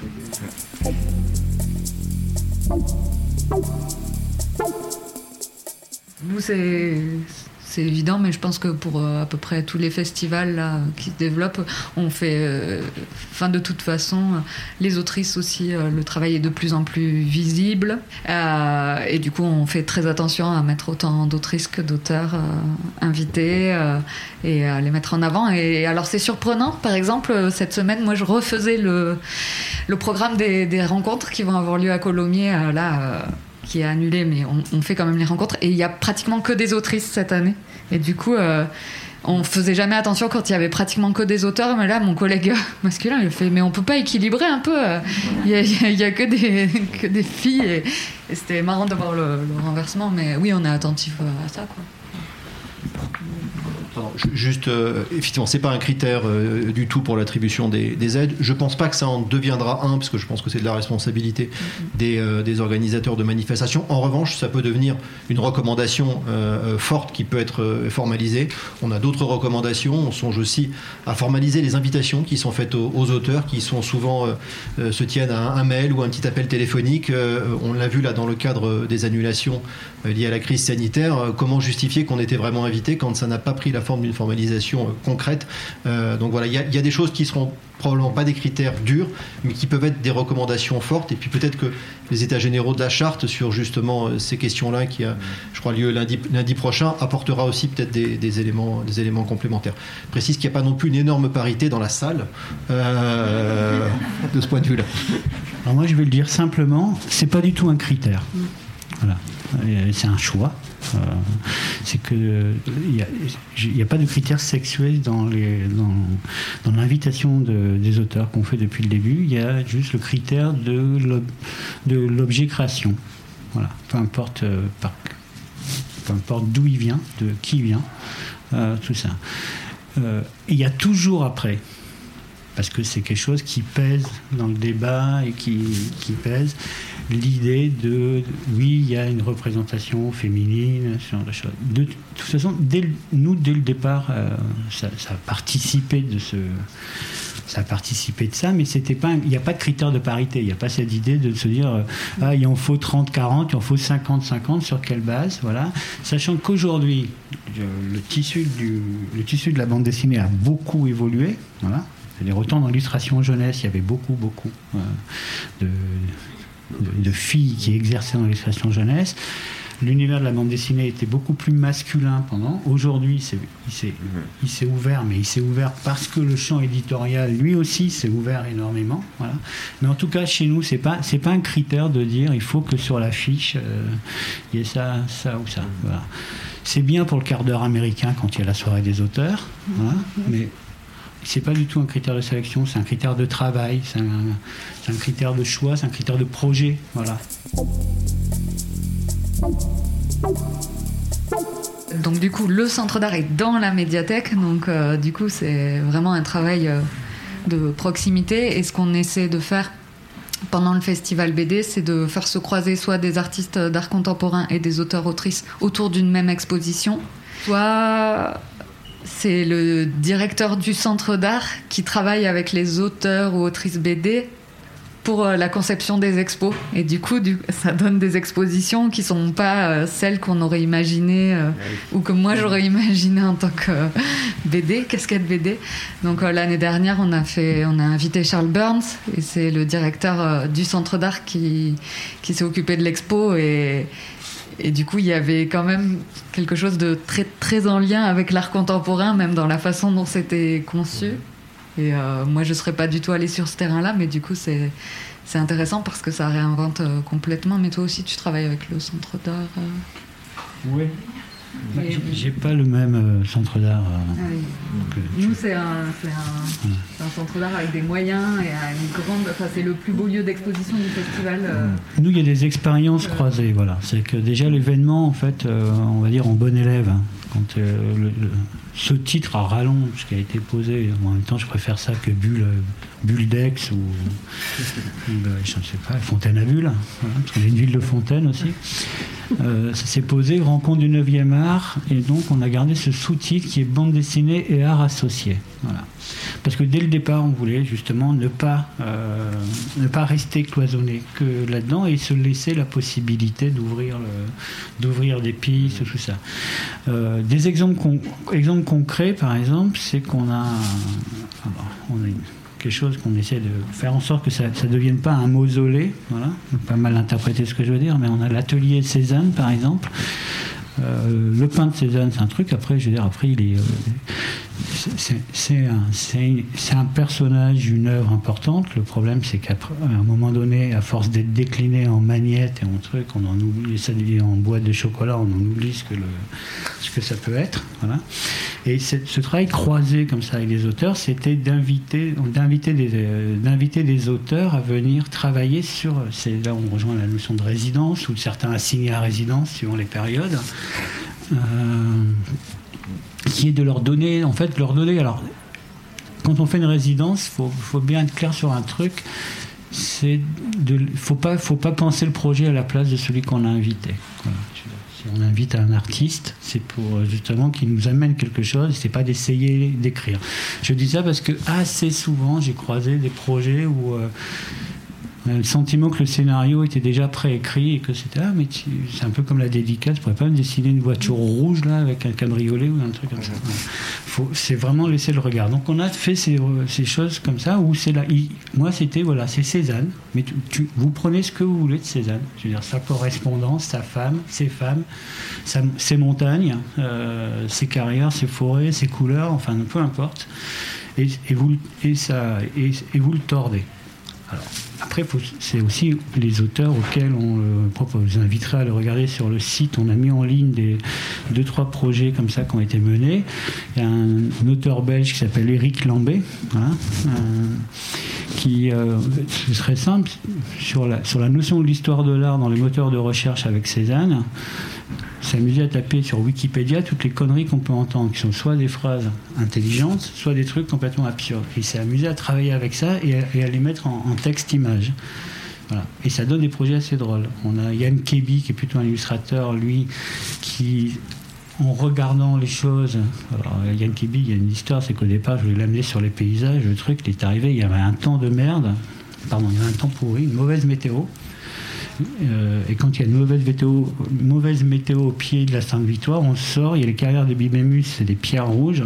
On était rouge, pourri, rouge. Et je me dis, c'est pas grave, on va aller au barrage. Il y a le barrage de Zola. Zola, Cézanne, c'était, des copains, hein, jusqu'à, une certaine œuvre. Voilà, où ils se sont ensuite fâchés, peu importe, là je fais des digressions. On arrive au barrage, le barrage était vidé, il n'y avait que des échafaudages. Putain, Il avait du motif, hein, dessiner bien le truc.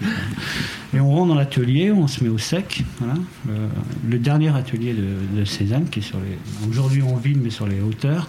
Et Cézanne, qui était précurseur sur certains trucs, cet atelier, il l'avait fait faire. Euh, pour lui, sur mesure, il avait choisi le gris, la peinture, puis il a créé ce pigment gris parce qu'il voulait ce gris-là, qui était un gris très spécifique. C'est lui qui avait choisi l'orientation.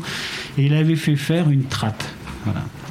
C'est-à-dire que le long du mur, il y a une longue trappe voilà, qui lui a permis de sortir notamment les baigneuses qui étaient sous châssis par le, par la trappe, parce qu'elle ne passait pas, la toile ne sort pas par le truc en collimation. Mais c'est vrai que cet objet est assez hallucinant quand on le recontexte à quelque chose qui est, euh, qui, est euh, fin 19e. Voilà.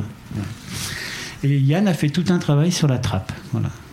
Son, objet, c'est la trappe. C'est pour donner des exemples comme ça qui sont vachement intéressants sur les, sur les croisements. On travaille aussi avec la Fondation Vasarely. Bon, aujourd'hui, c'est plus compliqué parce que c'est. Après, c'est des histoires humaines. Hein. Il y a des, les projets sont, sont beaucoup des histoires humaines. Oui, et de, et croisement. Et donc, euh, pour, euh, pour, revenir à la question d'origine, effectivement, le travail avec le centre d'art ou d'autres, c'est euh, comment on va, la, confier, par exemple, confier au directeur la, question de, l'accrochage ou du commissariat d'une de, de, exposition de bande dessinée. C'est intéressant parce que bah, va proposer il va proposer un croisement de sa pratique avec, euh, avec celle qu'on qu'on aurait eue, euh, nous, parce qu'on connaît, euh, parce qu'on est habitué aux expositions de bande dessinée, par exemple. On, est, enfin, on est tous assez convaincus que le croisement, hein, ça apporte une dimension supplémentaire. Après, ça nous amène aussi à faire chacun des compromis, parce que c'est pas forcément les visions, oui. les mêmes visions, et, et c'est intéressant aussi dans ça, quoi. Je voudrais dire une dernière chose euh, en tant que libraire.